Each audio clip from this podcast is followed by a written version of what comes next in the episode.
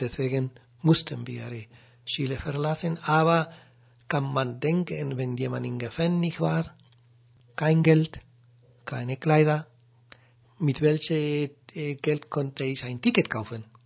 Meine, meine Familie waren wir 13 Kinder waren wir, 13 Kinder. Ja. Und, und mein Vater war nur eine normale äh, Arbeiter. Meine Mutter Hausfrau. Ja. Kann man äh, denken, aber wie, wie ist hier gelandet? Über diese Organisation von die UNO, ja.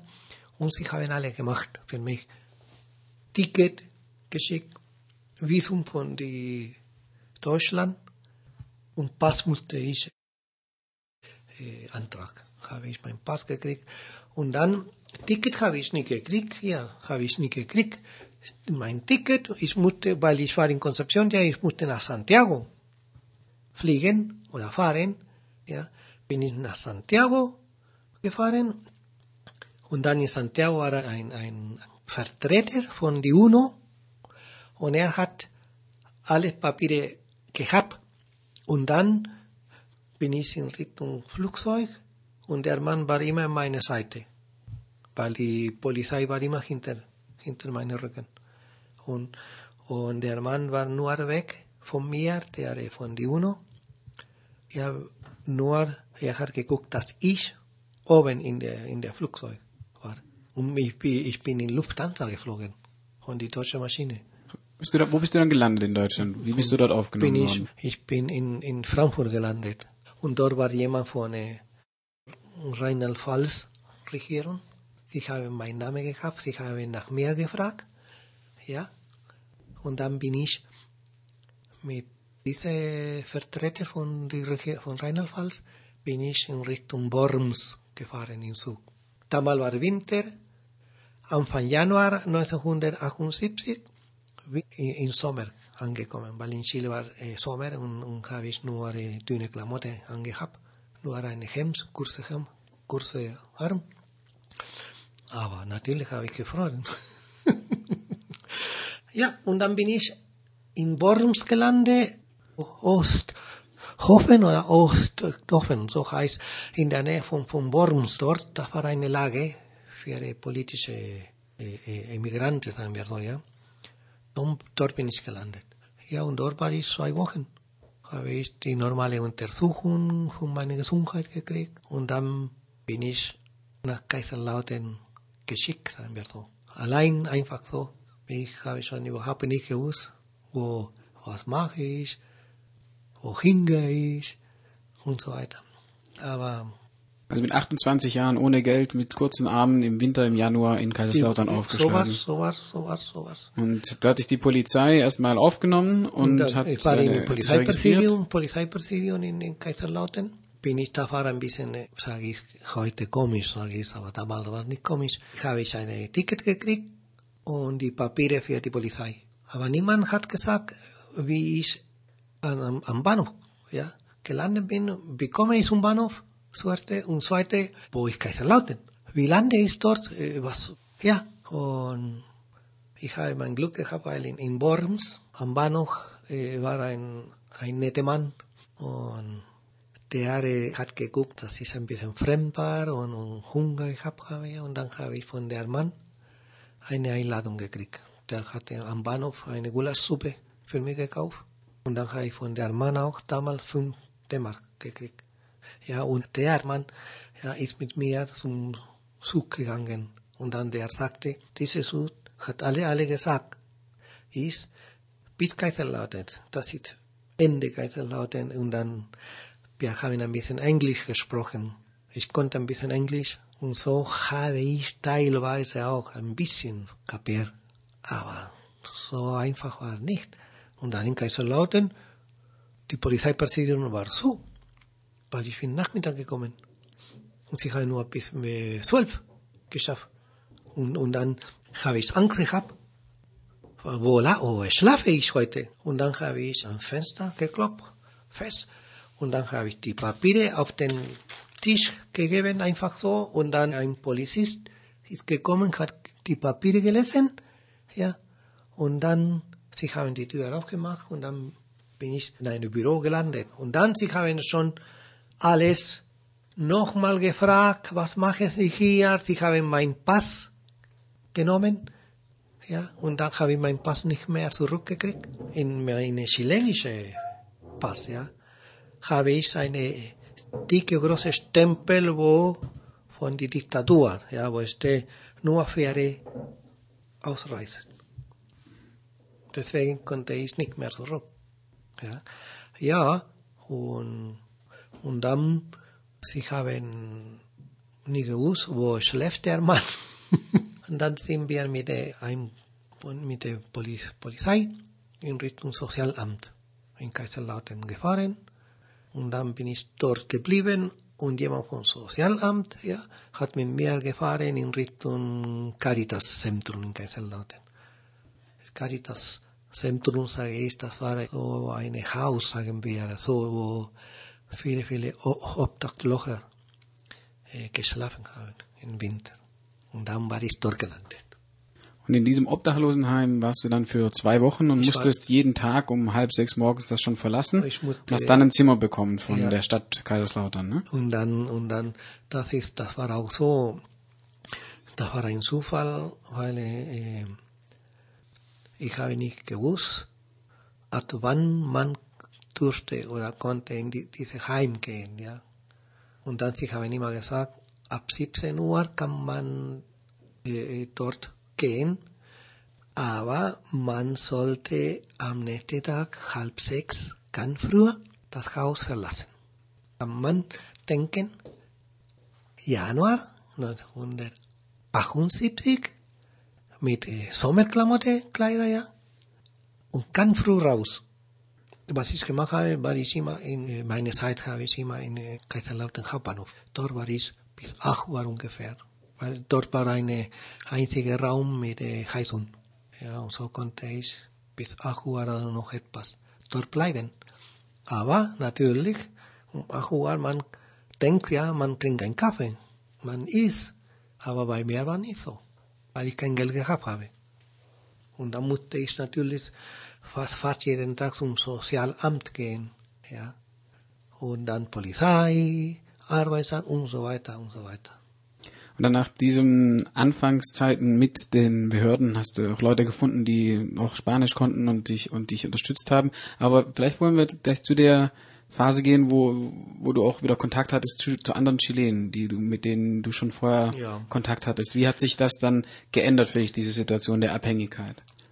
In meiner Zeit äh, im Gefängnis ja, habe ich eine Post von Deutschland gekriegt, von einem Freund von mir, ja, äh, von Hamburg. Ja, da war ein Chilene auch in, in Gefängnis zusammen mit mir, ja, und er ist, glaube ich, zwei Jahre früher als ich weg von, von dem Gefängnis, ja. Und habe ich die Adresse gehabt, habe ich äh, mitgenommen, diese Postkarte, die Adresse. Und dann hier in Deutschland, ja, in Kaiserlautern, habe ich äh, versucht, ja, habe ich probiert, habe ich gesagt, ich probiere schon, ich schreibe auch eine Postkarte, ja, und habe ich so gemacht, habe ich mit dem ein Freund von Hamburg, Gott sei Dank hat er die gleiche Adresse gehabt, was ich in Gefängnis gekriegt habe. Und dann äh, habe ich eine Postkarte gekriegt und dann habe ich eine Antwort zurückgekriegt. Ja, sie haben im Sozialamt in Kaiserlautern ja eine Postkarte für mich gehabt. Und dort habe ich eine Kontakt, Telefonkontakt mit Frankfurt gekriegt, ja, weil in Frankfurt habe ich gewusst, ja, in Frankfurt sind viele, viele, viele Chilene von Konzeption gelandet, ja, von die gleiche Gefängnis, wo ich war. Es sind viele, viele, viele, äh, und dann habe ich angefangen in Kontakt mit den Chilenen. Nur muss ich äh, auch sagen, in Kaiserlautern habe ich die Leute von Amnesty International kennengelernt, ja, damals war Chile, Chile Mode, sagen wir so, in die Solidarität, politische Solidarität. Ja, und, und dort habe ich äh, meine Schwager kennengelernt auch.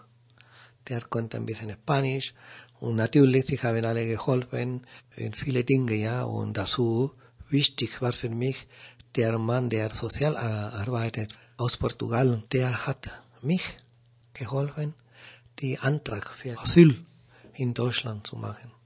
Habe meinen Antrag gemacht. Natürlich auf Deutsch hat er alle gemacht. Konnte natürlich kein Deutsch, aber der Sozialarbeiter hat gemacht. Alle gratis auch. Ja, und dann habe ich die Antrag geschickt nach Sindorf, wo war dieses Zentrum für die politische Asylant in der Nähe von Nürnberg. Ja, und dann habe ich, musste ich, habe ich eine Einladung gekriegt von den Leuten von Sindorf. Und dann bin ich dort gelandet, ein Interview mit dem Beamten. Ja, und dann musste ich sechs Monate warten ohne Dokumentation und dann habe ich meine Asyl gekriegt. Und Blaupass. Und mit diesem neuen Pass und dem Asyl, dem bewilligten Asyl, konntest du dann auch reisen und hast ja. ähm, dann, wo waren so die Chilenen untergebracht, mit denen du weiter Kontakt hattest? Hattest du dann, hast du die auch besuchen können? Was du? ich konnte mit dem, mit dem meinem Pass natürlich, ja, konnte ich natürlich, das war eine, sagen wir so, auch Rettung, weil äh, so konnte ich gehen, wo ich auch wollte. Ja, und so habe ich äh, viel Einladung gekriegt von Freunden von ganz Europa weil ich habe schon in die ganze Europa viele, viele, viele Freunde gehabt damals, ja. Die gleiche Freundschaft, was im Gefängnis zusammen waren. Ja, und dann konnte ich mit meinem Pass, ja, damals war es keine Europäische Union und musste ich zuerst warten, mein Pass, und dann habe ich gekriegt, das war schön. Und dann habe ich langsam angefangen, meine normale Leben zu machen. Ja, weil ich habe schon auch gekriegt damals äh, Geld von der Stadt Kaiserlautern für Essen, nur für Essen. Damals waren, glaube ich, 50, 50 D-Mark. Was ich nicht sicher bin, heute, ja, das, ich möchte nicht lügen, entweder war für eine Woche oder zwei Wochen, das weiß ich nicht mehr jetzt, aber ich habe schon, wenn ich weiß, monatlich habe ich wenn ich alles rechne, 150 D-Mark insgesamt für, für Essen. Und, und Kleider auch, weil Kleider habe ich nie gekriegt. Und Winter dazu. Und wie war, wie hat sich das dann entwickelt mit diesen Kontakten, die du praktisch, die Kontakte die kanntest die Leute schon aus Chile, größtenteils auch aus dem Gefängnis, ähm, die waren dann über Europa verteilt. Wie hat sich das jetzt über die Jahre und Jahrzehnte entwickelt? Habt ihr euch da regelmäßig getroffen? Sind die zurück nach Chile gegangen? Ja das war auch so eine Sache. Ich, ich war in Kaiserlautern bis August 1979. Und dann bin ich nach Frankfurt umgezogen. In Kaiserlautern damals habe ich ein paar Chilene kennengelernt, zwei, eine Familie und ein, ein Freund von, auch politische Gefangene. Ja, und, und dann der Freund ist nach Göttingen umgezogen, weil er wollte weiter lernen in der Uni, war ja eine Studentin und die Familie ist in Kaiserlautern geblieben und ich nach Frankfurt umgezogen. Ja. Und ich habe schon viele, viele, viele, wir haben schon oft äh, Kontakt gehabt, weil wir haben schon oft auch Veranstaltungen gemacht.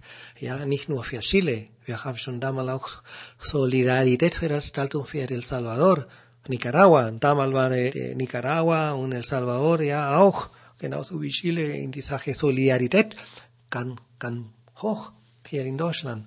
Waren das dann Gruppen, wo sich irgendwie deutsche Studenten, die an Lateinamerika interessiert sind, mit Exilchilenen und vielleicht anderen Leuten aus Lateinamerika gemischt haben? Oder waren das vor allem Veranstaltungen von chilenischen nein, Community? Nein, nein, das war die Veranstaltung äh, alles zusammen, Deutsche und, und Ausländer, Chilene. Wir waren schon alle Gruppe, ja, sagen wir so, wir haben schon manchmal alles organisiert, ja, aber sie waren alles dabei, ein Beispiel die Leute aus Mittelamerika oder um, die Leute aus Spanien, Portugal, Türkei und so weiter. Damals war ein großes Spektrum von viele, viele, viele Länder, ja.